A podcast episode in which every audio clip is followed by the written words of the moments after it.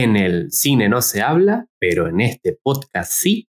Bienvenidos a un nuevo episodio de este show en el que un cinéfilo entusiasta, mi compañero Carlos Silva Benítez, y un crítico de cine pretencioso, mi persona Luis Lorenzo Trujillo, hablamos de nuestras experiencias en el cine. ¿Cómo estás, Carlos? Yo bien, aunque te noto la voz que te tiembla, Luis. ¿Por qué será?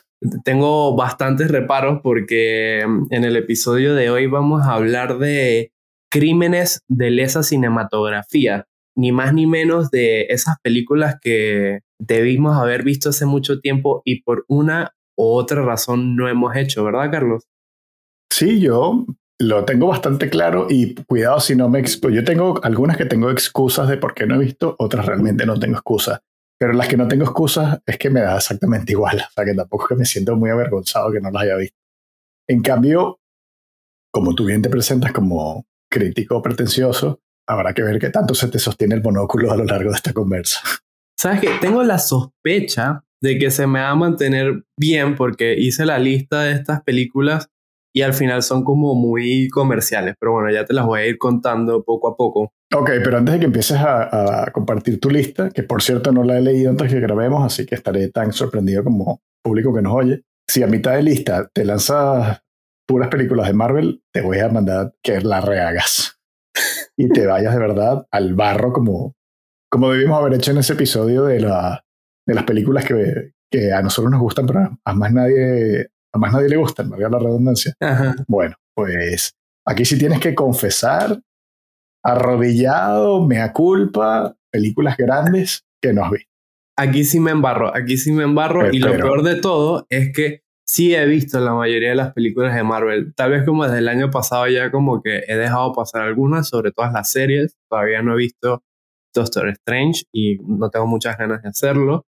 Em, vi el tráiler de She-Hulk con ese CGI balurdo eh, y se me quitaron las ganas de verlo pero estoy como relativamente al día con, con, el universo cinematográfico de Marvel. Ah, no he visto Spider-Man, pero ya es una cuestión de orgullo y de, de postura social y política con el cine.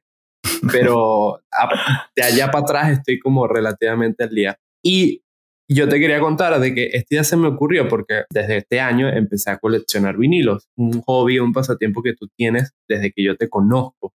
Y en estos días yendo a una tienda en Panamá, al cual voy a mencionar porque la verdad me interesa que les vayan bien, eh, Universero, tienen como una, una pared en donde tienen discos de vinilos de bandas de sonoras de películas. Y yo te mandé la foto. Sí. Y entre esos discos de vinilo estaba el soundtrack de una película que tú has mencionado varias veces en el podcast.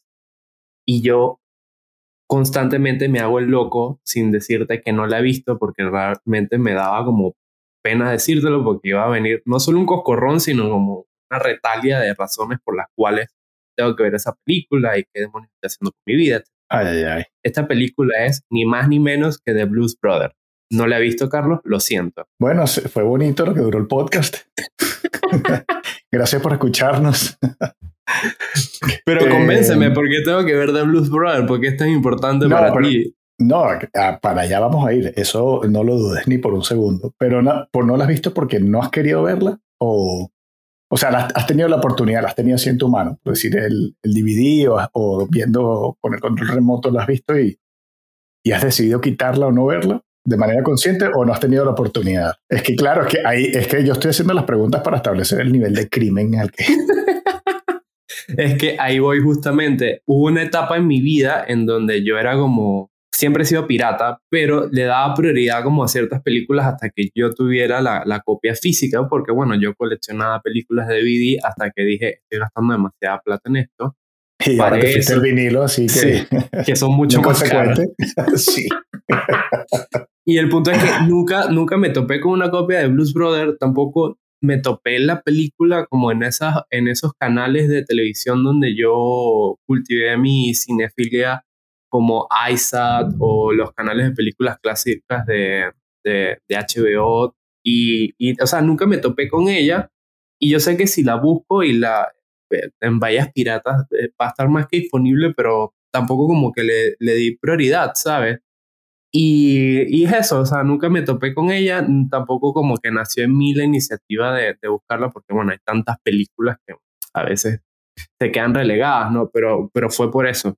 Es una película de 1980, o sea, está ahí como para mí en tierra de nadie por el, el periodo temporal, pero bueno. Pero si los 80 fueron gloriosos. Lo dices porque era como en el limbo, como que era una película de los 70 que estrenaron tarde. También siento que, no sé por qué, pero tú, tú has contado esto varias veces, como John Landis es como un director un poquito ya infame dentro de Hollywood y, y siento que tal vez su, su legado cinematográfico se vio empañado y por eso no. se habla tanto de esas cosas, no sé. No, Pero el, punto es que... porque a nivel personal puso un montón de gente a, trabajar sin tomar las medidas de precaución de seguridad y se murieron los actores en su rodaje y, y más nunca volvió a trabajar, como, bueno, es lo justo, ¿no? Pero, pero de ahí a, eh, a las películas, lo que está filmado y editado es otra cosa que no tiene que ver con, con su vida personal o su forma de trabajar. Y, y John Landis es un grande. Lo hemos mencionado aquí varias veces cuando cuando hablamos de, de, zombies y el videoclip de Michael Jackson de Thriller. Y, y, en algún momento recuerdo haber compartido contigo una lista de, de, musicales para la gente que no le gustan los musicales. Que siempre decimos que deberíamos hacer un, un, un episodio, episodio de eso, ¿no? sobre eso. Así que sí, pues mira, eh, podemos ya comenzar con los Blues Brothers y que salgas de esta grabación directo a ver la película. Yo creo que es una peli que si conoces el contexto la vas a disfrutar mil veces más, pero creo que eso no quita para alguien que la, que la vea sin, sin mayor referencia, se le pueda disfrutar eh, precisamente por la banda sonora. Eh, un montón de clásicos del, del, blues de Chicago interpretados por, por, la, por la banda de los Blues Brothers, que son un montón de, de músicos de sesión de, de la casa de Motown y de Stax y, y, son casi las mejores versiones de esas canciones que existen en el mundo, con cameos gloriosos de Ray Charles, Aretha Franklin, James Brown. Ya con eso ya, ya debería ser más que suficiente para ver la película. Encima, aparte de dos personajes graciosísimos de Saturday Night Live, que, que no sé si sabes la historia, pero cuando Belushi estaba en, empezando la segunda temporada de Saturday Night Live por allá por el 76, se había convertido en una estrella a nivel nacional en los Estados Unidos y en el programa eh, siempre tienen un, un, invitado musical. Y él renegoció el contrato con Lord Michaels, que es el productor del programa, para que él pudiese, para que Belushi pudiese elegir un, un grupo ¿no? de, la, de, la, temporada. Y entonces él apuntó a los Blue Brothers y Lord Michaels estaba preocupado, decía, no, no los he escuchado, eh, no sé quiénes son, ¿no? y eran él y Dan Aykroyd eh, que se hicieron pasar por, por los Blue Brothers hasta un segundo antes de salir al aire en vivo. Es una peli súper divertida, sé que te va a gustar, tiene un humor rarísimo porque es como gamberro, negro, ácido, a la vez muy tonto, tiene partes surreales, tiene la mejor persecución, no, las dos mejores persecuciones de, coches de del cine, fácil lo digo, una dentro de un centro comercial con una patrulla y otra lo que es el clímax de la película. Y ¿qué más quieres que te cuente? De lo, ah, sí, claro. puedes llamarla en su nombre original o, lo, o, puedes elegir entre su versión latina o su versión española. Granujas a todo ritmo. sí.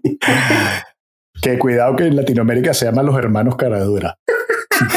bueno, ahorita que este, este episodio va a ser muy improvisado, o sea, no tenemos guion ni estructura, se lo anticipamos, eh, simplemente tenemos una lista y vamos a ir disparando Sí, eh, películas esta película dio la casualidad que la lanzaste y que yo la he, la he, visto casi que una vez al año desde que nací y, y, sé mucho de ella, así que está bien que me calles y pasemos a otras cosas. No, porque te voy a decir otra película que no he visto y es la siguiente de John Landis, es Un ah. hombre lobo americano en Londres y ahorita mm. que hablaste de las mejores persecuciones de auto, Sí. Eh, los críticos siempre han hablado de o, otra película estadounidense que es The French Connection, que la mencionamos justamente en el episodio pasado de Wes Anderson. Tampoco la he visto. Ay, coño. Está bien, te, te, aplaudo tu valentía. Me, me, gusta. Esa es la actitud para, para este programa. Que ¿Por dónde empezamos? ¿Por la del, la del hombre lobo? Sí, para como tener este pequeño díptico de John Landis, ¿no? Nada, cuanto, cuanto menos sepas mejor. Solo te voy a decir que hay una secuencia surreal con, con nazis que, que tienes que ver. Ok, ok.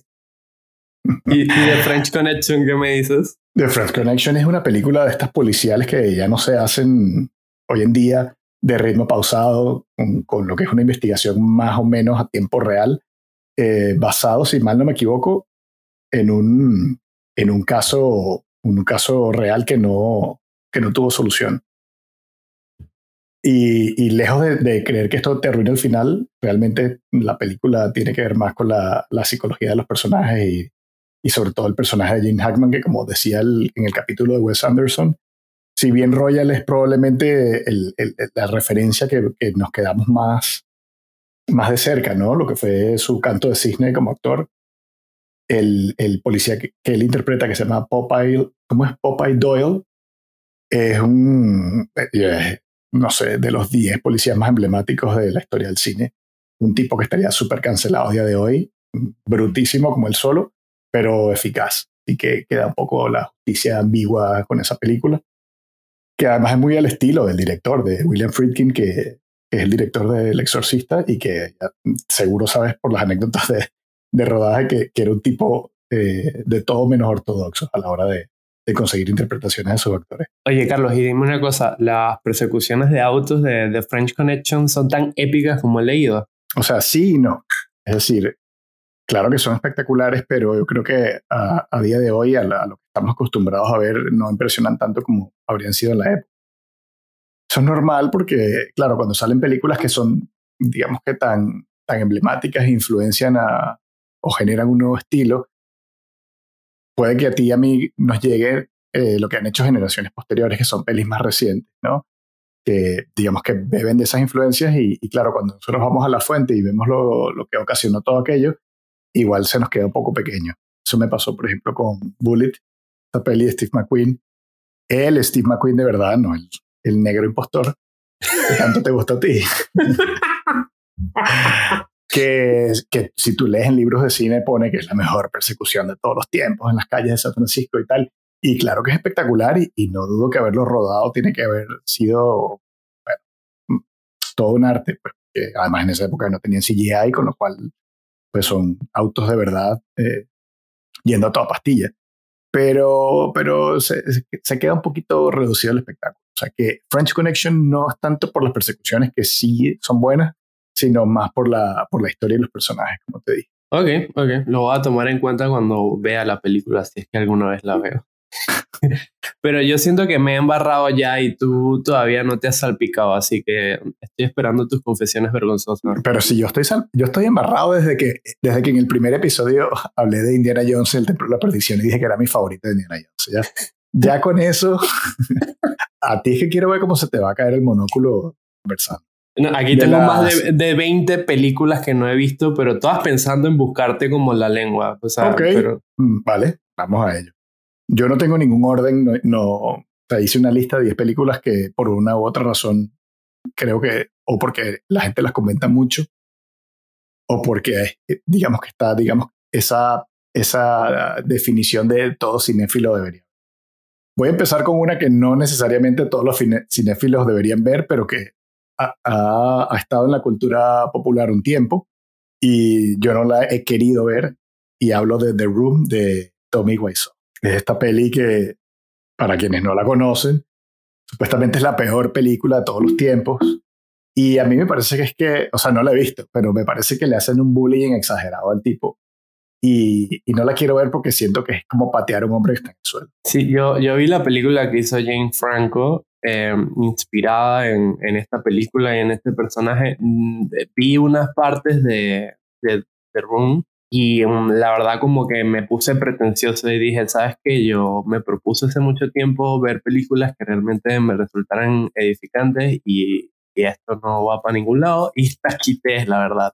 Okay. Sí que creo que sé más de la película por los clips que veo en YouTube o en las redes sociales, por la, la referencia de la peli de, Eso, ¿verdad? de James Franco, pero no, no la he visto, ¿sabes? Ajá. Yo, yo con ver el, ese clip de You're Breaking Me Apart, eh, que es tan pésimo, como que ya tengo suficiente. No, no sé si estoy de ánimo para soportar eso una hora y media de película. Te quería felicitar por lo que mencionaste de que, de que ya no tienes ningún reparo quitar algo a la mitad si sientes que no te está dejando nada. No sé si, si te pasaba en años anteriores, a mí sin duda me pasaba en la época de universidad, que era como un deber, como que tengo que ver esto hasta el fin, tengo que leer este libro hasta el final, tengo que escuchar este disco hasta el final. Es como, mira, cada vez tengo menos tiempo libre y si no me está dejando nada, no me va a quitar ni un minuto más.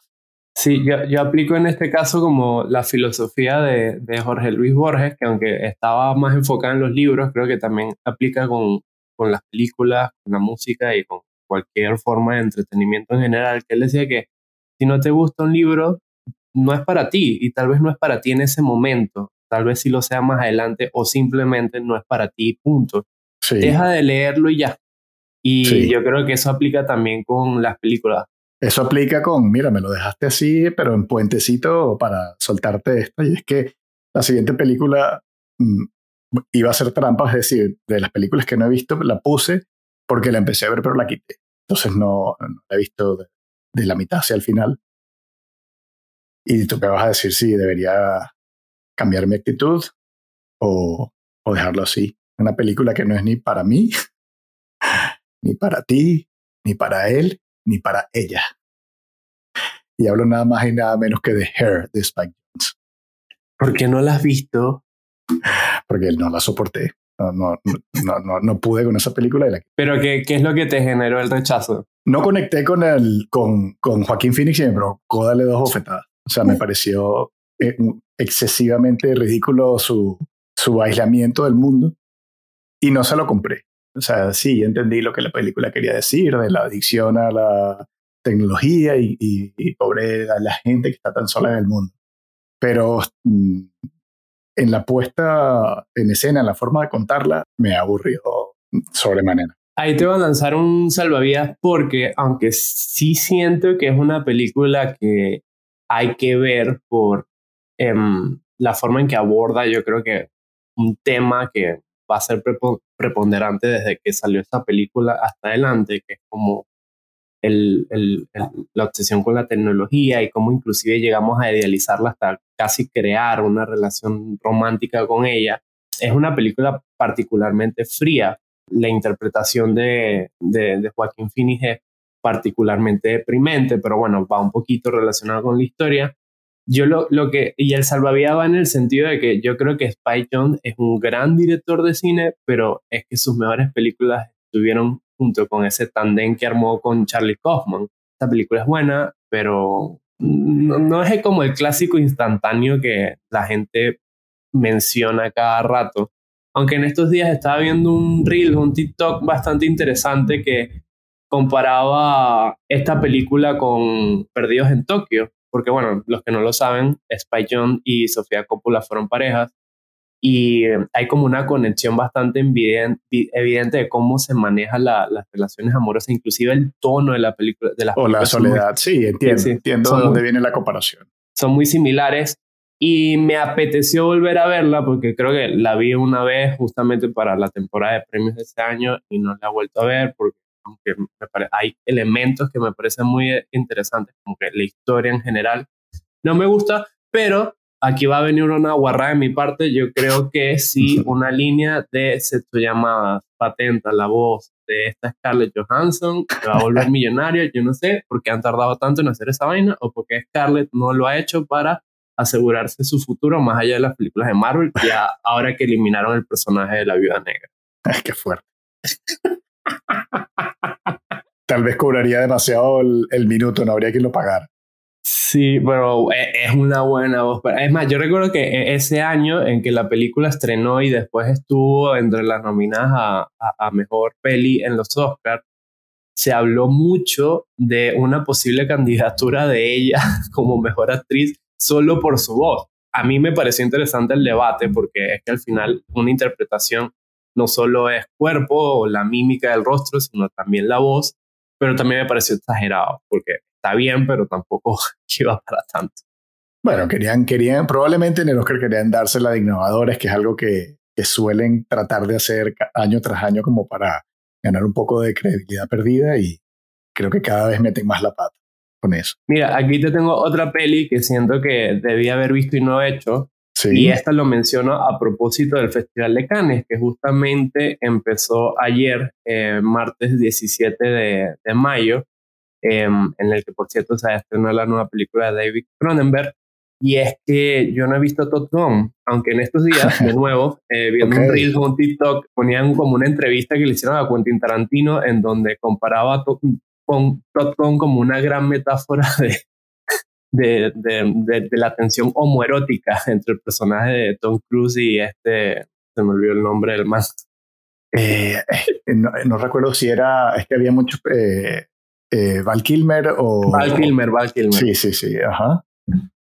bueno, tienes que verla, si es un clásico de los 80.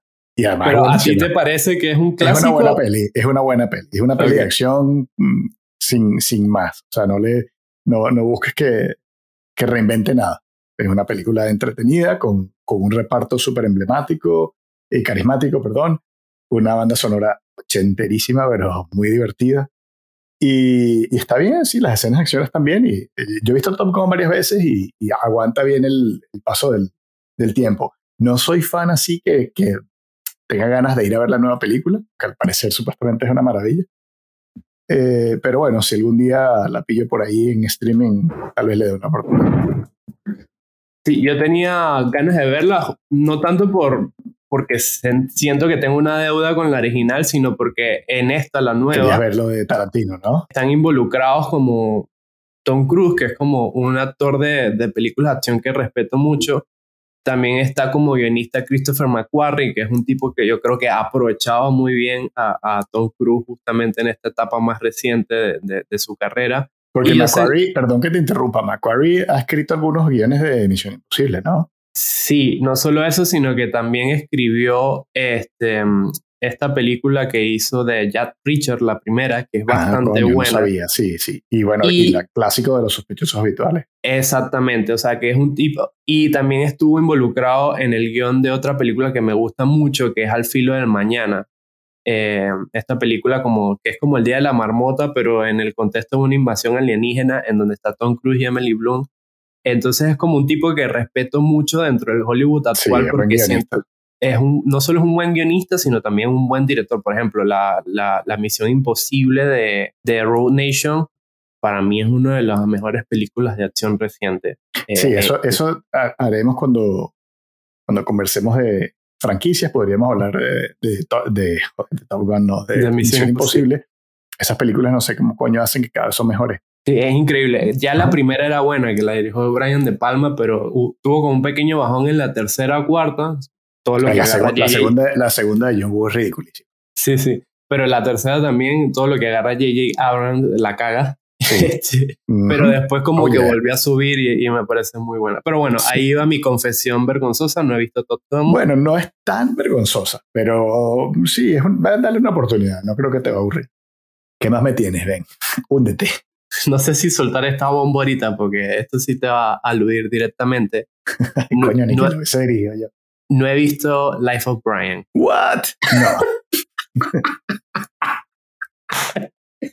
es más, voy, voy con todo. Creo que no he visto ninguna película relacionada con los Monty Python. No, ya. Ahora sí es el final del apocalipsis. Y yo sé que es algo que a ti, a ti te gustan bastante los Monty Python, pero sobre todo te gusta particularmente Life of Brian y como que la he considerado más seriamente a partir de la grabación del podcast y desde que te conozco, pero todavía no la he puesto como en prioridad, ¿sabes? No, pero tienes que ponerla en prioridad ya. Es más, hagamos una pausa ahora y dentro de una hora y media venimos a grabar el resto del episodio. Pero porque tengo que eh, verla. Eso, eso, tuvo, estuvo cojones de tu parte, lo, te lo reconozco, te lo reconozco que hayas ensuciado así tu reputación de, de cinéfilo y, y, confiesas que no has visto Monty Python. Obviamente tienes, tienes como esa línea de humor británico que es casi un género en sí mismo y Monty Python son los máximos exponentes, sin duda. El que, el que opine lo contrario, que quita el podcast y se vaya a escuchar otra cosa, es que ni siquiera quiero tratar de convencer. Son unos tíos que, que, además de que son muy graciosos ellos con sus interpretaciones, que son muy camaleónicos, hacen todos como mil personajes. El, mezclan muy bien lo, lo, surreal con lo político, con lo, con lo escatológico y todo como a un, a un nivel que nunca se, se les va de la mano. Y, y, tiene un humor que te hace mm, que si estás tomando café se te sale por la nariz de la risa porque tiene como muchos chistes que, que no te esperas, ¿no? Además de otros que van construyendo y que tú sabes que por ahí viene el, el punchline que te va, que te va a desarmar. Eh, entonces tú estás viendo una película de ellos y es gag tras gag tras gag. El, por ejemplo, Holy Grail, que me gusta un poco más que, que Brian, tiene algo así como, como más, de, más de un chiste por minuto. Entonces, de verdad que es una, es una cosa que los tipos no, no, no desaprovechan ni, ni un segundo. Y, y, y, y, además son, son películas que ganan, mientras más la ves, como que más te gustan. Un poco porque vas un poco a la par con ellos, ¿no? Y, vas repitiendo algunas frases o, chistes emblemáticos. Pero bueno, para no salirme de lo que me preguntabas, nada más que la idea de Brian, tú que eres tan hereje, eh, ya debería haberte enviado directo a verla. Y, y es un tipo que nace en el pesebre de al lado de Jesucristo. Y entonces eh, la vida de Brian es un paralelo a la vida de Jesucristo, pasando por, eh, digamos que los grandes éxitos o, los, o, los, episodios de la vida de Jesucristo más conocidos, de los, de los milagros a, cómo va siguiendo, eh, consiguiendo seguidores hasta la crucifixión, que es el final de la película. Pero por supuesto estos tipos aprovechan para cagarse en la religión organizada en todas las oportunidades que tienen. Eh, suena muy ácido, así como lo estoy describiendo, y lo es, pero también es una peli muy, muy goofy. Entonces, eh, es muy, muy, muy, muy divertido. Luis, ya sabes bueno, qué hacer. Sí, sí, sí. Aquí, aquí tengo otra. Y, y, esto es raro porque este es uno de mis directores favoritos, pero por alguna extraña razón, esta es la única película de, su, de toda su filmografía que no he visto, que es Full Metal Jacket de Stanley Kubrick. Coño, pero me está matando con esta lista. Yo, yo creo que debiste haberme enviado la lista antes de grabar para yo buscar bien los, los adjetivos y los insultos. Para, para es que por eso. Porque así el frío no me dejas como que pensar bien qué coño decirte. Y además que como le habíamos prometido a tu abuela en el capítulo anterior que no íbamos a seguir groserías, pues me lo pones bien difícil. No, y prepárate, porque o sea, literalmente esta lista no la hice tanto por como confesiones vergonzosas, sino por cómo, Carlos, cómo logro que Carlos me mente la madre. Sí, bueno, fuck you. Eso, mm, a ver, Luis, eso sí que es imperdonable. O sea, tú tienes 10, 12 películas que hizo Stanley Kubrick en vida y no te has sentado un fin de semana o, o un mes, dependiendo de cómo estés de tiempo, y ponértelas todas en orden.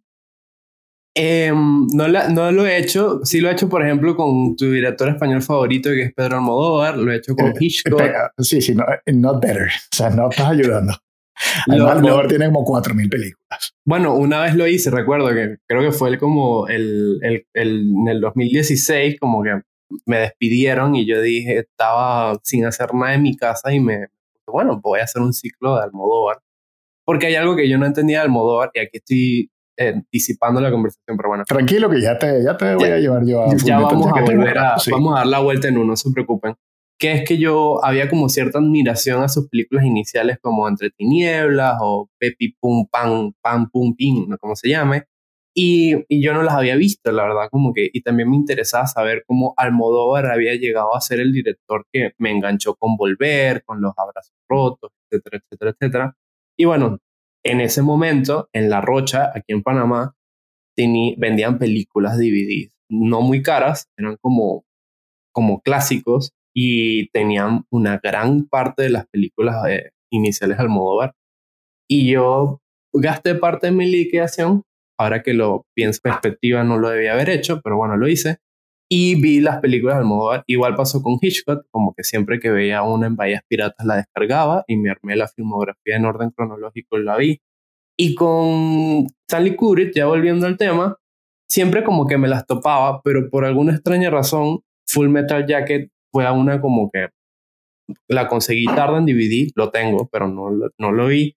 Ah, coño, pero es que encima tienes la película y no la has visto. Sí, sí, sí, sí. y, y, no la he visto, ¿sabes? Y he estado fin de semana, literalmente, que este fin de semana veo Full Metal Jacket y siempre pasa algo y no la veo. Y repito, de todas las películas que tiene Kubrick, que es un, no, no sé si mi, uno de mis directores favoritos, pero uno de los que más respeto y admiro y como que siento que es uno de los grandes, un tótem del cine, eh, es la única que me falta por ver. O sea, que ha sido como, no sé, como un chifeo involuntario, pero voluntario a la vez.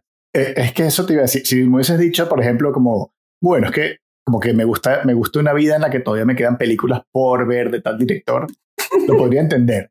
que tú digas, ah, mm, como por sentir que todavía hay más cosas que hacer en la vida, ¿no? Y no está todo hecho.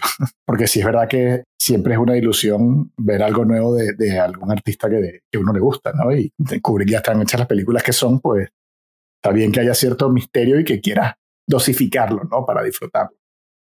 Pero, coño, que la comprado y no la hayas visto, A ver, yo también, yo tengo libros que me he comprado y no he leído todavía. Yo sé que eso no puedo, pero me quedo con el símil bíblico de Brian y está bien, no tiro la primera piedra. Pero, ah, ¿qué te digo? Voy a, te, voy a acompañar como otro, otro cable se lo y te voy, a, te voy a rescatar un poco eso allí y decir que no es ni de lejos mi película favorita de Kubrick. Es más, me gusta, pero no me gusta tanto como, como muchísimas otras. Y para terminar de decirlo ya, lo que me estaba tratando de vocalizar y sacarlo de mí, es que no me gusta tanto la película. Listo, ahí estás. Lo dije, coño. Dije también, me ¿sabes costó, pero lo dije. ¿Qué pasa? Que yo no sé si este fenómeno tiene nombre, si no podemos ponerlo aquí y empezar y ponerlo como en una de estas revistas científicas y, y, y agarrar fama a partir de ese.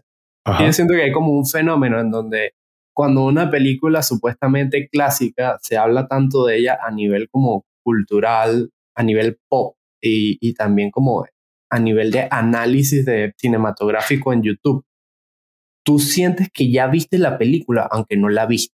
Eso sí, eso, lo, eso yo tengo un par aquí anotadas en la lista que es exactamente eso que estás diciendo ahora. Entonces, por ejemplo, con Full Metal Jacket, yo he visto tantos análisis cinematográficos de Kubrick, porque repito, no sé si es de mis directores favoritos, pero está ahí. Y tantos análisis de individuales de sus películas, incluyendo de Full Metal Jacket, porque por ejemplo, hay escenas icónicas en, en, donde está el entrenamiento militar o el, el grito del, del, del, coronel o la misma batalla, qué sé yo, la misma guerra, que yo siento que ya yo he visto la película en que no la he visto y seguramente la veo y sí, va a ser muy distinta de como te lo imaginas. Va a ser muy, muy distinta. Eh, pero eso me pasa, por ejemplo, con Full Metal Jacket y con, con otras que te he mencionado. O te voy a mencionar. Es que es una peli muy, para mí es un poco rara porque es una película como muy visceral y a la vez demasiado intelectual. Intelectualiza demasiado la guerra eh, y al final el mensaje es algo que no hace falta intelectualizar tanto, ¿no? y es que no sirve para una puta mierda. Pero la película es, mm, cuesta, a mí siempre me ha costado como que mm, meterme en ella porque son dos películas en una. Es como un díptico. Eh, te muestra la, primera mitad, todo el entrenamiento y la preparación, y la segunda mitad ya están en Vietnam, en combate. Y, y, es a propósito. Son como dos mundos, ¿no? Creo que hasta la cinematografía cambia un poco también. Y los personajes son, mm, como a ti te gusta describirlos un poco lagartos, ¿no? Como que no empatizas realmente con nadie en esa película. Lo estás viendo todo como de una distancia todo lo que pasa. Y yo creo que ca caen algunas comparaciones odiosas porque hay películas de Vietnam espectaculares y Full Metal Jacket no es como que mi primera película de referencia, ni mucho menos para, para Vietnam. Es que yo creo que ni siquiera es la primera película de guerra de Stanley Kubrick de referencia. Pues, bueno, si tú, claro. Si tú ves su filmografía, por lo menos está Glorious Path, que yo la vi, es en blanco, eh, blanco y negro y es una película antibélica eh, increíble, pero también está Espartaco, que es como más con el tema de este de lo de, en Roma, pero creo que la mejor. de Peter Sellers. Sí, y después está Teléfono Rojo, Volamos hacia Moscú, que es también una película bélica. pero ¿por qué tienes que llamarlo por ese nombre? Porque me parece épico. Como de Doctor Strange Lush pasan a teléfono rojo, volamos hacia Moscú. Pero bueno, es que es eso, dentro inclusive de la filmografía de Stanley, no sé, no la he visto, pero estoy seguro de mm. que no es la mejor película sobre... Te va a gustar, eso sí. O sea, no, no, es que, ojo, que no es que, ni estoy diciendo a la gente que no la vea, ni que, ni que es una mala película, ni nada que se le parezca. Ya quisiera eh, el director más mediocre tener su mejor película, que fuese la cuarta parte buena que, esta película está. eh, bueno, eh, te costó reconocerlo. Tú sabes que otra que yo tengo, por ejemplo, en la lista es esta It's a Wonderful Life, de clásico de Frank De Navidad. De Navidad. Y, coño, tú no has visto, tú no sientes que has visto esa película en otras películas. Sí, o sí, sea, sí. O sea, hay cualquier película de Navidad, mm, probablemente de los años 70, 80 o 90, en la que un personaje tenga una revelación de que necesita lo único que necesita es el amor de su familia, siempre hay un televisor mostrando esta película en algún lado de la escena. Y es como, no la he querido ver porque siento que ya la vi. O sea, siento que es, un cuento de Dickens que podrá ser muy bonito y entiendo que es un clásico y que la gente le gusta verla todas las navidades, pero yo, yo mm, soy un poco grinch y, me da un poquito de, piquiña sentarme a verla, me parece como muy cursilona. Y es que aquí pensando rápidamente, sé que hay una película de Matthew McConaughey también, pero más con el tema de las relaciones de pareja, en donde es la misma dinámica. Está esta película que de, mm, en la que sale a Christmas Carol también, que es como la réplica de este, como alguien que se muere y ve en perspectiva cómo es su vida sin, sin él. Y, y sí, es como una peli que sin verla ya la has visto, solo que a través de otras películas. Claro. sí. Sí, además que yo crecí viendo el cuento de Navidad de Dickens eh, en dibujos animados con los personajes de Disney, que sé que te chocará, pero también hay otra versión en película estupenda con los Muppets. Entonces, con mm. esos dos clásicos navideños, que al final del día es la misma historia y el mismo mensaje, me voy a poner yo a esta película teniendo las otras dos referencias. Aquí te tengo otra película de otro director que yo sé que te gusta bastante y a mí también, que es Fiscarraldo de Werner Herzog. Coño. Aquí tengo que admitir que la empecé a ver eh, porque yo sí tengo el DVD de eh, Fiscarraldo y la otra película que hizo paralela a esta. Eh, ah, Aguirre, la cólera de Dios. Este, Esa ah. sí la vi. Ya, pero no, no son back to back, o sea, no son películas que hizo seguidas ni mucho menos. Cada rodaje tuvo su, su, su dosis de infierno. Sí, sí. Eh, lo que me pasó con Fiscarraldo es que la empecé a ver, pero cometí el error de, de hacerlo como a las 11 de la noche. Sí. Y me quedé dormido. ¿Sabe? Creo que habré visto los primeros 20 minutos. Ajá, pero viendo Black Panther no te quedaste dormido, ¿no? viendo Black Panther me... Digo, por decir cualquier mierda de, Marvel. Me aburrí, este, excepto por la banda sonora de mi papi Kendrick Lamar. Este, pero, pero eso, y después fue como esas películas en donde, no sé, la vida se cruzó y no, no, no le terminé de dar play en el momento en el que la dejé y no la he visto. Tú tienes que hacer el favor de convocar a todos y cada una de las personas que, que te siguen en material extra y apuntarlos hacia este episodio para que vean cómo has estado hablando tan campante de, de, Herzog y no has visto, bueno, la que posiblemente sea su mejor película.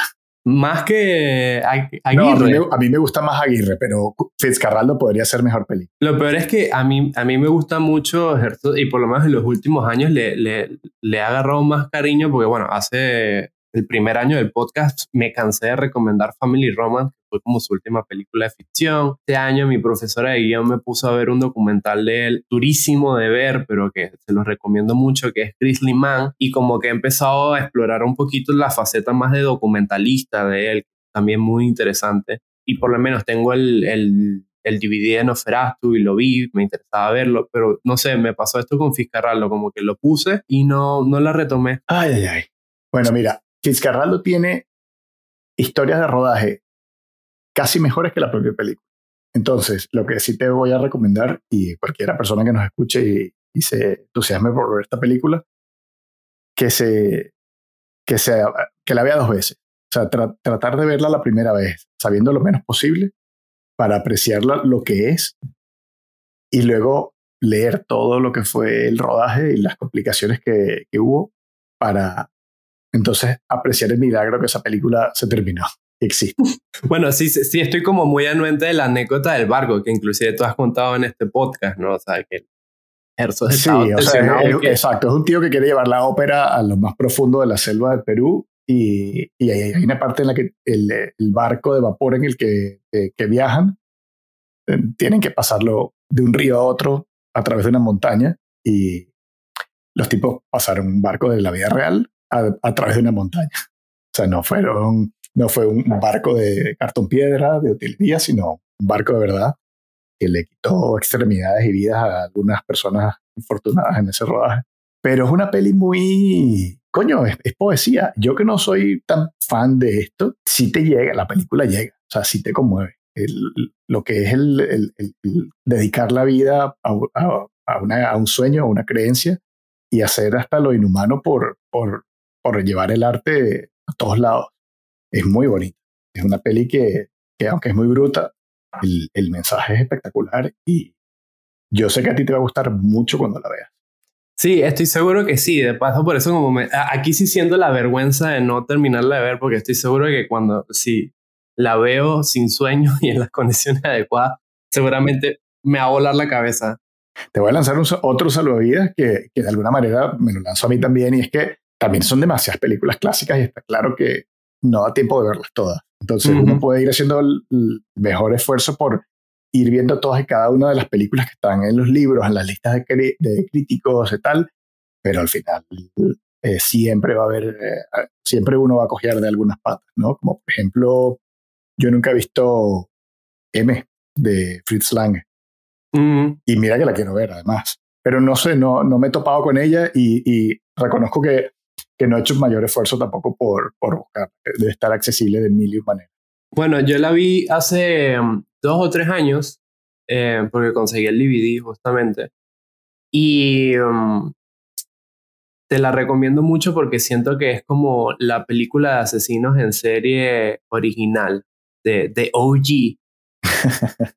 y, um, y, es muy buena, la verdad. Em, hay que considerar que, bueno, es una película alemana en blanco y negro y tiene como estos valores de producción y de, representación cinematográfica muy clásicos, pero a pesar de eso, tiene un nivel de, de sordidez y, y, del manejo del tema que siento como todavía muy, muy moderno.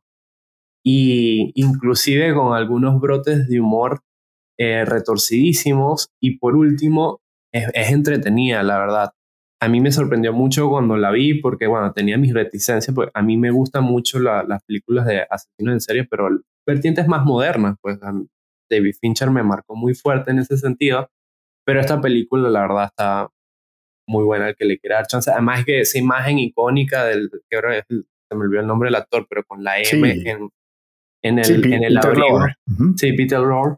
Eh, es súper icónica. Además, yo trabajaba en una oficina, una fundación que, es un archivo de películas, donde cada vez que iba veía ese afiche porque estaba en la oficina. Es una peli que sí, yo, yo la he visto en libros, pues, o sea, como que he leído al respecto y, siempre, siempre, me da mucha curiosidad. Fritz Lang es un tipo que tiene una filmografía bastante extensa, pero yo solo tengo eh, Metrópolis como, como película vista por, y, es una película impresionante, es lo que tú dices, pues que si alguien la va a ver, coño, tiene que tomar en cuenta que estamos hablando de 1930.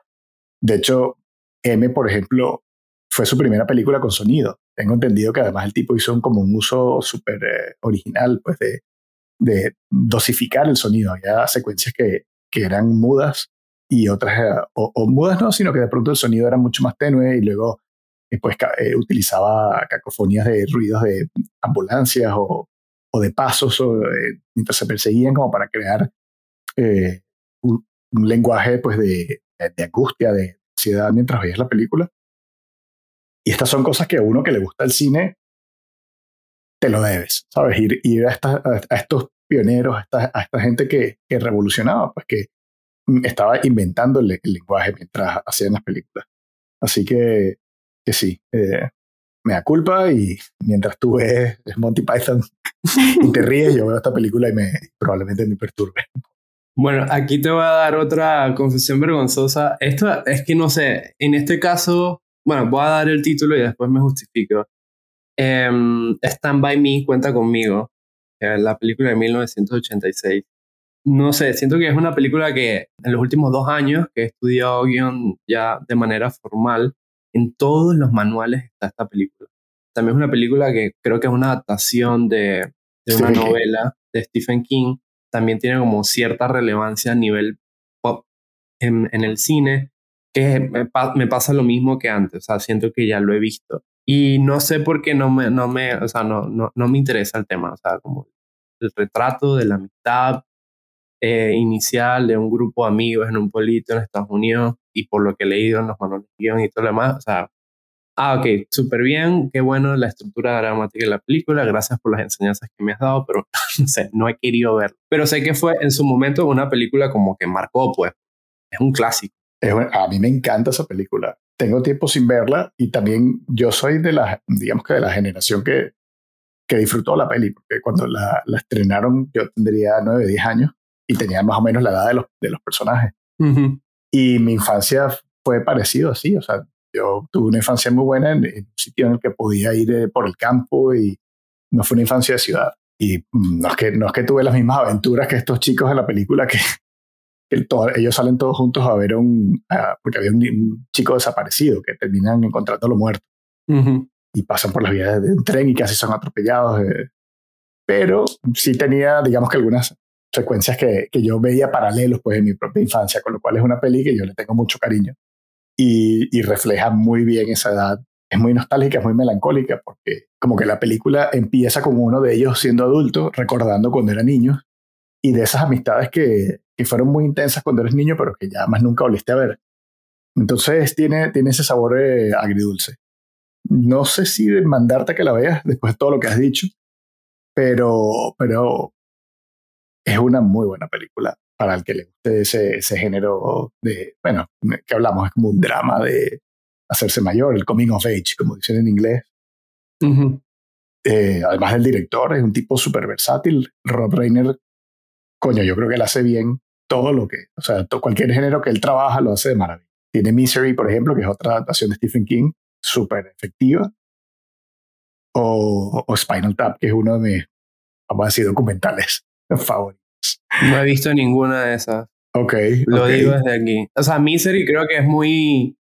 Tengo la. Es más, mi novia cada rato me, me hace la. Cuando me enfermé de COVID y estuve encerrado una semana, más 10 días en habitación, ella jugaba a ser la enfermera de Misery y me lo, me lo recordaba constantemente. Y yo tengo la referencia. Una referencia pop eh, evidente, pero no la he visto. Ni, ni, ni que lo hubiera tenido con un martillo en el tobillo, ¿no? Eh, no debería decirlo en público, pero sí, así que haz el llamado. Mentira, me trató bastante bien. Puedo caminar toda, todavía. Tú aprovecho y ahora mandas un SOS sin, en código Morse aquí en el, en el podcast. Hablando de códigos, yo Coda no la vi, la del año pasado, la que ganó el Oscar.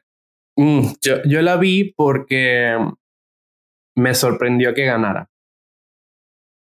¿Tú la viste antes de la nominación o típico que, como, típico que salen las películas nominadas y dice, ah, vamos a verlas todas para... yo, yo, inclusive lo vi después de la bofetada de Will Smith. Y em, porque es que yo estaba sumamente prejuiciado con esta película porque es que yo sabía que iba a ser lo que efectivamente vi. Y tal vez esto no lo hemos hablado en el podcast, pero es por eso yo no la he visto. O sea que, mm, a ver si te confirma un poco mi. No, no, no la veas, porque es que si Coda es digna de un Oscar, lo que hicieron dos años atrás con Sound of Metal es el mayor robo en la historia de esa premiación. Porque Sound of Metal es mucho mejor película que Coda. Bueno, entonces Coda es una mierda, porque a mí Sound of Metal me pareció imposible tragar esa película bueno, X, no, no vamos a entrar en ese tema, pero el punto es que inclusive cinematográficamente a nivel técnico, el, el, el uso de, de, la sordera del, de los personajes o del personaje es mucho más original en Sound of Metal que en Coda. Es, es que Coda parece como un telefilm que solo fue premiado por el tema de la inclusión. Y no sé, me pareció como descaradísimo ese premio, no lo entiendo. Eh, fue, fue decepcionante, la verdad. La referencia, la referencia a sordomudos que tengo aquí así a mano fue un capítulo de Master of None, no sé si lo viste. Mm, sí, que es buenísimo. en la segunda temporada, que sigue varias historias de, personajes de Nueva York que ninguno de los personajes habituales de la serie. Y hay una pareja de sordomudos y toda esa, esa parte del capítulo es sin audio y es una maravilla. Es más, yo recuerdo, porque bueno, yo vi Master of None por tu insistencia y recuerdo como la ansiedad que me dio la ausencia de sonido de esa parte de ese episodio y, y me, me, encantó. Eso también yo lo tengo de referencia. Igual me pasó con Sound of Metal y ya en Coda parece como un sucedáneo de estas dos referencias. O sea, ni siquiera es un buen uso de la A mí es que me pareció, hasta viendo el póster, que, que, iba a ser una cuestión ahí que me iba a dar diabetes, exceso de azúcar como muy sentimentaloide y no, no sé, no me ha provocado sumarme ahí. Pero mm, vamos a ir a la guerra y, yo quiero hablar de Sound of Metal ya que tú lo mencionas, porque esa peli también la quité. Y la quité en, el, en, el, en el momento en que el protagonista, que es un tipo que toca batería en una banda de heavy metal y que se supone que esa es su pasión, pero tal vez si no sea su pasión, por lo menos come y vive de eso, va al médico y el médico le dice, si te expones una vez más a ruidos muy altos te vas a quedar sordo. Y el tío va y se pone a tocar batería en un concierto. Me pareció como que la mano del guionista entraba en la película y movía el personaje por esto que no haría ningún músico en la vida real más nunca. Más no, no lo haría jamás. No, no pondrías en jaque quedarte sordo si te gusta tanto la música que, o para dedicarte a ello, que me pareció completamente irreal y me sacó. Y dije, no estoy viendo una película, no estoy viendo personajes, estoy viendo guionista que no ha conversado con un músico en su puta vida. Puedo entender, bajo esta lógica que mencionas, que te haya sacado un poco la peli, pero es que a partir de ahí te perdiste lo mejor de ella, porque es que la premisa es sumamente interesante. Como tú dices, un baterista que tiene una banda tipo eh, The White Stripe, porque es literalmente un baterista y una, una guitarrista que canta también, que es su pareja, y empieza como a sentir un, un pito en su, en su audición y descubre que, si sientes un pito en España es otra cosa. Bueno, ¿cómo lo puedo decir para que los españoles no... Un pitido, no, sé. Un pitido, exacto. Y mm, va al médico y descubre que está perdiendo la, la audición y en su acto de locura tiene un toque muy importante ese día, no le dice nada a su pareja, va y toca y al final... Se queda sordo como un pendejo, sí. Pero a partir de ahí la película va un poco sobre cómo esta persona tiene que aceptar su nueva condición, que va en contra de lo que él eh, había soñado para que él aspiraba como su carrera y como su gran vocación de vida. E inclusive está muy relacionado con la relación amorosa que tiene actualmente. Entonces, a partir de ahí la película se vuelve muy humana, empatizas mucho con el personaje que le cuesta aceptar su condición y al final su arco va sobre eso, como entender de que esta es ahora su vida y aunque no es justo y aunque em, hay que seguir adelante con ella. A mí el final de esa película me parece uno de los finales más hermosos y perfectos que he visto en el, cine reciente y, no sé, me parece que, digo, comparado que por ejemplo con Coda, me, me parece superior mil veces, además que está la actuación de, de este actor que me parece súper buena. Este, sí, Riz Ahmed, el, el tío que toma las peores decisiones en todos los personajes que hace. Es muy buen actor, a mí me, me gusta mucho él. La serie, por ejemplo, The, Night, Night Of eh, de HBO es buenísima. Sí, esa serie tienen que verla porque es como uno de los arcos de personaje más impresionantes de, que se ha visto en la televisión, o por lo menos que yo he visto en la televisión. Todo el mundo sabe que no veo muchas series, pero te lo digo porque, por ejemplo, justamente hacemos esta mención y mm, vi hace poco una compañera que se dedica al tema de las fotografías de bodas y empezó a escuchar un pitido. Y ella fue al médico y el médico le dijo, bueno amiga, si no haces, si no te cuidas, dentro de 5 o 10 años a más tardar, vas a quedar completamente sorda. Y la recomendación que le dio la doctora es, haz un cambio de carrera. Alguien que se fue a Venezuela y encontró su, su estabilidad económica y laboral en, en, esta industria que ahora le está haciendo daño. Y ella está pasando por un proceso muy complejo también. Entonces, más o menos con este tipo de yo entiendo por qué el personaje de Rita Met insistió con el toque. Así que, no sé, a mí me parece una gran peli, siento que deberías como darle la oportunidad, por lo menos a partir del primer punto de giro, cuando ya la, la película cambia y, y es otra cosa.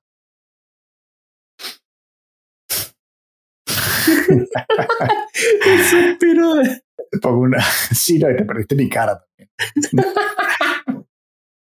bueno, yo quería terminar este. Eh, eh, voy a dejar muchas pelis, pero es que si no, este episodio se va mencionado, a. Has mencionado que como ocho películas más o menos, ¿no? Sí, sí, sí, y tengo más. Este, pero bueno, hay una peli que tengo muchas ganas de ver, pero no he visto. Y eh, me parece como interesante como yo, yo la he luchado por eso, como películas que quiero ver y por alguna extraña razón no veo y es como, quiero conseguir como el, el mindset correcto como para dejar de procrastinar películas.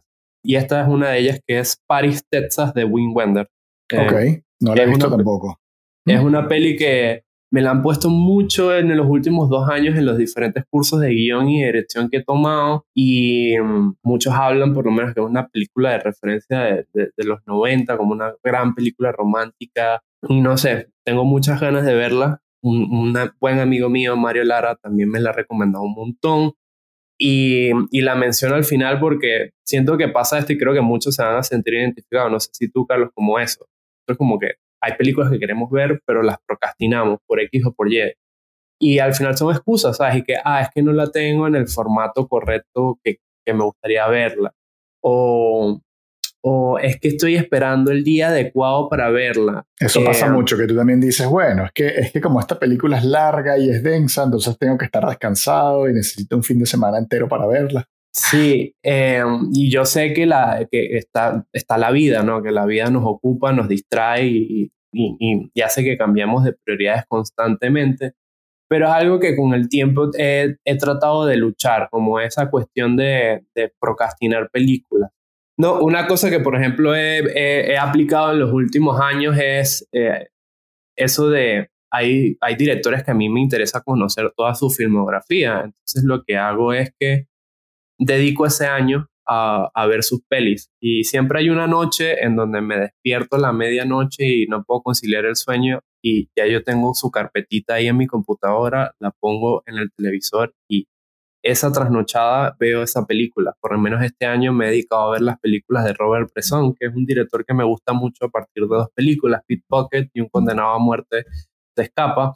Y quiero ver sus otras 12 películas. Entonces como que descargué las pelis, las tengo siempre en mi computadora y cuando pasan estas noches en donde o me despierto muy temprano o me despierto muy tarde en la noche, las pongo. Entonces ya este año he visto cuatro o cinco de él en ese sentido.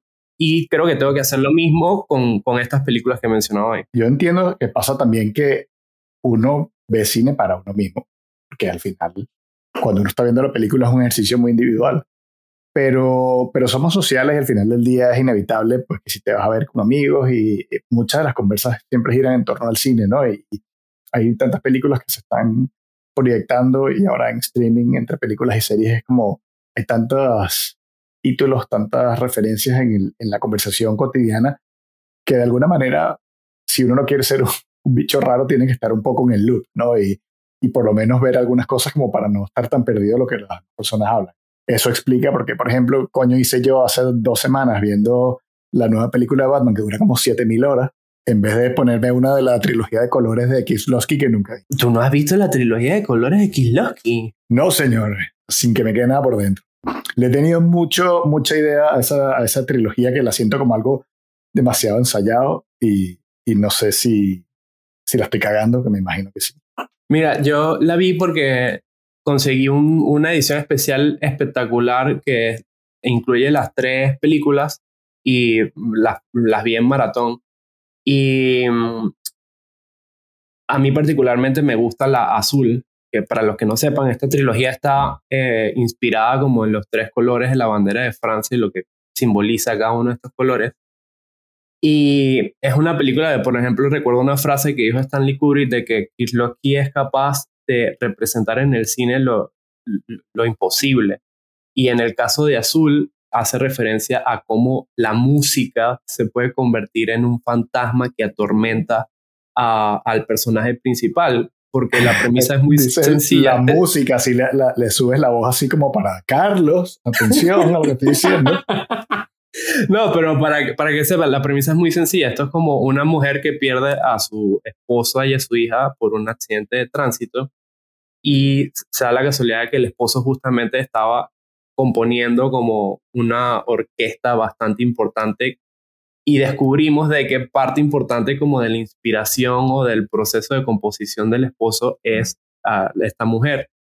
Y ella por su duelo se niega a saber absolutamente em, cualquier cosa del tema de la música y menos de esta em, composición que está haciendo su marido, pero entonces esta tonada que tiene en su cabeza le empieza a atormentar y parte de su arco de personaje es aceptar de que hasta que no termine esto no va a poder este, estar en paz con la muerte de su familia. Entonces es una película como muy, muy bonita, muy, muy muy sensible, o sea, es una película como muy particular que yo recomiendo que todo el mundo vea por lo menos una vez. ¿Qué coño tiene que ver eso que me acabas de decir con el concepto de, de libertad? Por lo que tú dijiste, son tres películas.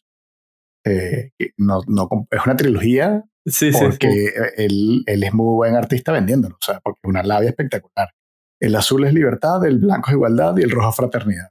Y claro, es que coño, tú coges, o sea, lo que me acabas de contar con el concepto de libertad y sí, sí, ahí encaja, pero tienes que ser muy habilidoso con labia para, para venderme esa mierda. No, no, ahí sí te digo que mm, es capaz que sí, no, no, o sea, no te puedo dar la referencia ahorita. A mí siempre me pareció forzado, siento que es más como algo de cara a, a la O sea, como que mejor me olvido de que es una trilogía y veo cada película independiente sí. sin, sin pararle a... Ve, vela como, como películas aparte que se hicieron en un periodo de tiempo como eh, muy pequeño, o sea, creo que las, él las hizo back to back, las tres películas, el, los colores están representados por la paleta de colores de cada una, o sea, por azul, la música está representada con el color azul, no, no sé cómo encaja el concepto de los símbolos de la bandera, es lo que dice el director, pero te digo, como película, como fenómeno individual, es buenísima, por lo menos okay. azul, es la vale. que te, te, voy a defender. Muy bien, sigo con mi lista, ¿no? Porque hay algunas que no he mencionado. Dale, eh, dale. Nunca he visto Carol de Todd Haynes. Me río porque quienes escuchen el podcast sabrán, pero quienes nos escuchen así este capítulo al azar, eh, eh, Luis adora a Todd Haynes. y siempre ha dicho que Carol es una de sus películas favoritas de la vida. Y yo, aún a sabiendas que ya me la he recomendado varias veces, todavía he tenido reparos en, ver esa película. Estoy llorando en este momento. Se me están saliendo las lágrimas ahorita. O sea, sentí un vuelco en mi corazón que... Si quieres despedirte del podcast ya y, y cerramos. ¿Por qué no la has visto? No sé, no, no sé. No, no, no, no, siento que me, que me va a decir algo que ya sé sobre la intolerancia de la época y de dejar a la gente ser feliz y las, las penurias que pasó la gente cuando la gente era antes mucho más cerrada y bruta. Eh, no sé, como que siento que me va a pasar como cuando vi The Road, esta, esta versión de Cormac McCarthy protagonizada por Viggo Mortensen, uh -huh. que a los 10 minutos de película yo decía, si yo me leí el libro, ¿a qué coño estoy viendo esta película? Ya sé, ya sé en lo que me metí. Y, y, es como que yo no voy a disfrutar ni un minuto, ¿qué coño hago yo aquí? Entonces siento que, que Carol va a pasar lo mismo. Yo siento que Carol, a pesar de que tiene estos elementos que tú muy bien mencionas, consigue la manera de romper las expectativas. Y yo creo que por eso es que me gusta tanto la película. Además de que, bueno, tiene estas dos eh, actuaciones magistrales de parte de Rooney Mara y Kate Blanchett, la reina. Y, y no sé, también la fotografía de Ed Latman es hermosísima, el diseño de arte. O sea, a mí me parece la obra maestra de Haynes, que es un director que tiene peliculones. Y, y, me duele particularmente porque justamente estos días estoy viendo una serie eh, de HBO que dirigió este Haynes, que es eh, Mildred Pierce, con esta King Whitland. Y, y, veo como los paralelos entre, entre Carol y, y, y Mildred Pierce. Entonces, wow, siento que tienes que verlo. No, y lo peor es que yo conocí a Todd Haynes en Caracas, o sea que no se lo podría decir a la cara que no he visto esa película. O sea, él es él es súper buen director. Yo he visto eh, Far From Heaven, que, que, que, siento que es un poco el, el tema de tema tabú de Carol, Velvet Goldmine, como tú dijiste, y corrígeme si me equivoco, pero él no hizo como un documental de Karen Carpenter, pero con Barbie. No recuerdo. Porque ese es brutal. Sí, o sea, Todd Haynes es un tipo que, que además es una voz muy original y, y, yo lo respeto mucho, me parece estupendo lo que hace. Pero como te dije, siento como que es una película como que presiento que lo que tiene que decir ya yo lo sé. Y no tengo muchas ganas de sufrir viendo. Pero bueno, siempre se puede hacer un poco el, el ejercicio y luego caer en cuenta de que uno ha estado equivocado, que ha pasado y lo hemos mencionado en varias ocasiones, ¿no? que nuestros propios prejuicios no, nos frenan de ver cosas que luego nos encantan. Yo siento que, como te digo, a pesar de que están todos estos elementos que tú mencionas, Carol se, se, da la tarea de, de, sorprendernos y romper las expectativas, inclusive dentro de los elementos trillados de, ese subgénero que es como los dramas lésbicos. a mí me encanta y esta película yo la vi en el cine que duró una semana, me ocupé de verla esa semana tres veces y después conseguí el DVD y la vi como mil veces más y cada vez que me la topo en la televisión la veo porque es como mis películas de referencia. Amo esa película con locura. Creo que ninguno va a poder hablar tranquilamente con el otro cine hasta que yo vea a Carol y tú veas Monty Python. Sí, yo creo. Es más, el próximo episodio tenemos que grabarlo y, no se graba hasta que cumplamos esta deuda. Podemos incluso si quieres hacer un, mini un mini, episodio de, seguimiento después que las veamos, ¿no? a ver, ¿tienes alguna otra peli antes de terminar ahí o, ya suficiente vuelco en el corazón me diste con Carol? Sí, no, ya te maté, yo sé, pero bueno, Midsommar no es que no la haya visto, es que me niego rotundamente a verla, eso ya lo sabes. ¿Por qué? Cuéntalo públicamente. Porque es como, es una película mal intensa, porque sí, yo he vetado a Ari Aster, lo tengo en mi blacklist, cancelado como se dice hoy en día, porque es un tipo que dirige un horror donde no hay espacio para más nada. Y, y esa, esa nota es como que toco la misma nota toda la película entera. Al final satura, al final es como, tío, hay otras cosas en la vida. Yo sé que el género eh, se presta para hacer, contar cosas horribles y mostrar imágenes espantosas y, y yo además aplaudo películas que no se queden eh, a media tinta y, vayan, ¿no? Y al, al, abismo y lo muestren. Pero es que no, no lo encuentro disfrutable. O sea, son, son como de verdad ejercicios de masoquismo puro y duro. Y, es que no, la, la, trama de Midsommar me parece riquísima y, y, no pienso entrar. Es lo mismo. Tú llegas a un sitio y ves a toda esa gente tan extraña y tú coges tu maleta y te vas de ahí. Y punto. O sea, no te hacen ni la mitad de las cosas que le pasan a esa persona. A mí me da risa porque sabes que en estos días, o sea, yo puedo contar, yo hace poco, em, hace un mes o un mes y medio, di positivo de COVID y fue en el rodaje de una película. y tuve, tuve que pasar los 10 días de confinamiento en la habitación eh, y eso fue un tema aquí en mi casa porque, bueno, mi novia me tuve que apoyar con la comida, bajando el perro, ta, ta, ta, ta, ta, ta, ta. Y en algún, en algún momento de su frustración, porque estaba desbordada entre trabajo y las cosas del hogar, me pregunté qué, tú sabiendo que te podías enfermar en este rodaje, no te podías ir. Y yo le dije, Gloria, es que ya yo entendí las premisas de terror en el que uno dice, pero no entres ahí si tú sabes que te van a matar. ya yo estaba ahí y, y, y, no, no había manera de, de echarse para atrás, ¿sabes? Pero yo... claro, yo estoy hablando sin ver, sin ver Midsommar. Midsommar. ¿Habría alguna excusa? En, la, en las pelis, por ejemplo, de casas, de casas embrujadas, siempre son personajes que acaban de dejar todos sus ahorros y están jodidos, no, no tienen otra opción. Por lo menos tú entiendes que no tienen a dónde irse. No, no, yo lo que te iba a decir como para joderte es como que a mí tú estás hablando de por qué no ves las películas de Ari Aster y que, pero es que lo mismo pasa con las películas de Robert Egger y el man no espera ni un día para verlas en el cine, o sea. Claro, pero es que no, no, no, es que sí, ok, vale, sí, son de la misma casa 24, los dos tipos son muy intensos y hacen películas horribles. Pero Eggers muestra una humanidad que el otro no muestra es, un, es algo muy sutil que él, que él hace, pero Ari Aster es, un, es como un tipo condenado que nos quiere arrastrar todos a su, a su, a su mierda de vida, mientras que Eggers es un tipo que nos muestra cosas horribles para recordarnos que tenemos cosas buenas en la vida. Eh, es distinto, no, no, no, no te acepto la, comparación. Yo sé que Ari Aster es reconocido por, por sus películas, las, las, dos que ha hecho hasta ahora, Heredity y Midsommar, pero yendo por ese camino que señalas de la vida es una mierda y nos quiere arrastrar por, por, ese, por ese desagüe, hay un corto de él igual de terrible o peor que, que sus dos largometrajes que se llama The Strange Thing About the Johnson. Y la premisa, lo voy a dejar así, es de un hijo que viola a su padre y la madre descubre toda esta situación, pero por X o Y mm, es incapaz de abordar la problemática y esto ocasiona una espiral de todo lo malo que puede suceder en esta familia de un barrio acomodado en Estados Unidos. Es, uno de los cortos más incómodos que yo he visto. Y bueno, si hay gente que le gusta este tipo de cine, se los recomiendo. Si hay gente que no, no. No, sin duda. La, premisa yo creo que sirve bastante claro para diferenciar, ¿no? De alguien que diga, justo esa es la película que necesitaba ver en mi vida y que no he visto, o eh, ya sé para mantenerme, darle una orden de alejamiento a ese director.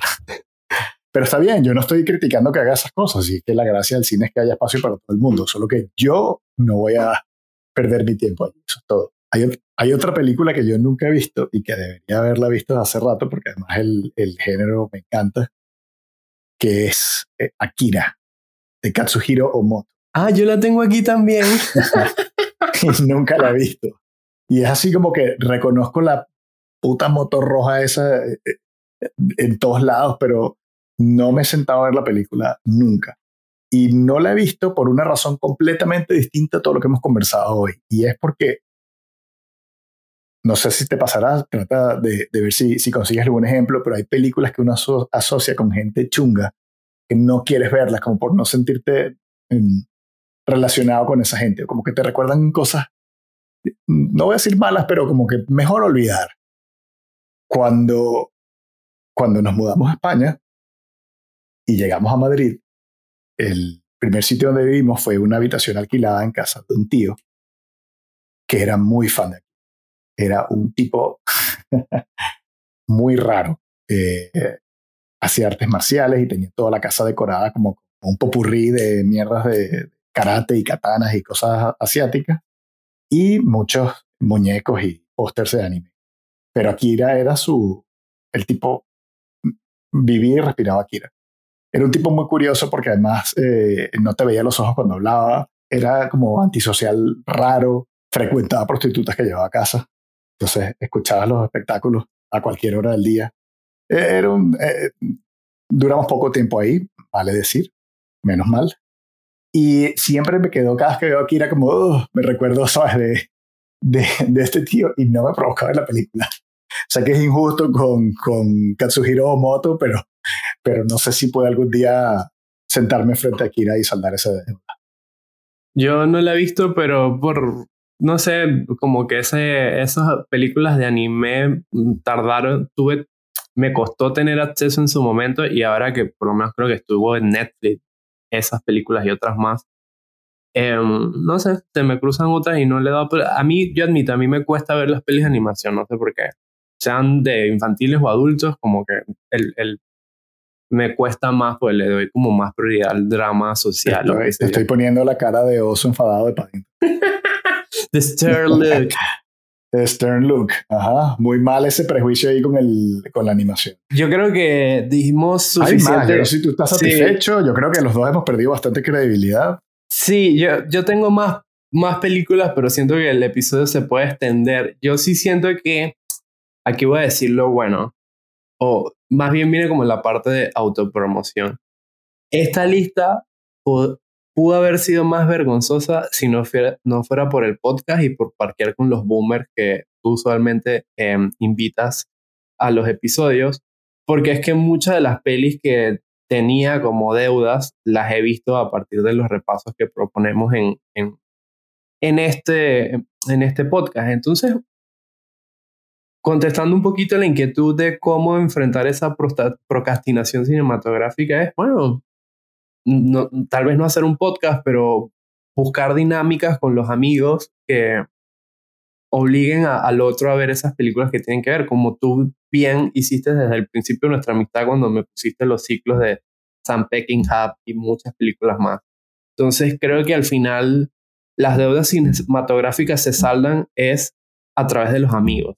Y una buena manera de quitarse las excusas es cuando un amigo te invita a su casa a hacer un maratón de películas y ver esas películas que tanto le gustan y de alguna manera convertirlas también en las películas que a ti te gustan. No sé qué te parece. Suscribo todo lo que dices y solo, solo añado que, que también estos espacios para, para uno decir, mira, sin que me quede nada por dentro, mm, no he visto estas películas. Que sí, que todos los manuales y todos los libros de cine dicen que, son las primeras que deberías ver en tu vida, pero el cine tiene muchos años, incluso antes de que yo naciera, y son demasiadas películas por ver. Con lo cual siempre habrá espacio para todo, para algunas que uno por prejuicioso y necio no quiere ver, otras porque sientes que ya has visto películas que se le parecen y te das por satisfecho, o otras en las que estás esperando que se crucen delante de ti para decir, hoy es el día y finalmente veo Full Metal Jacket.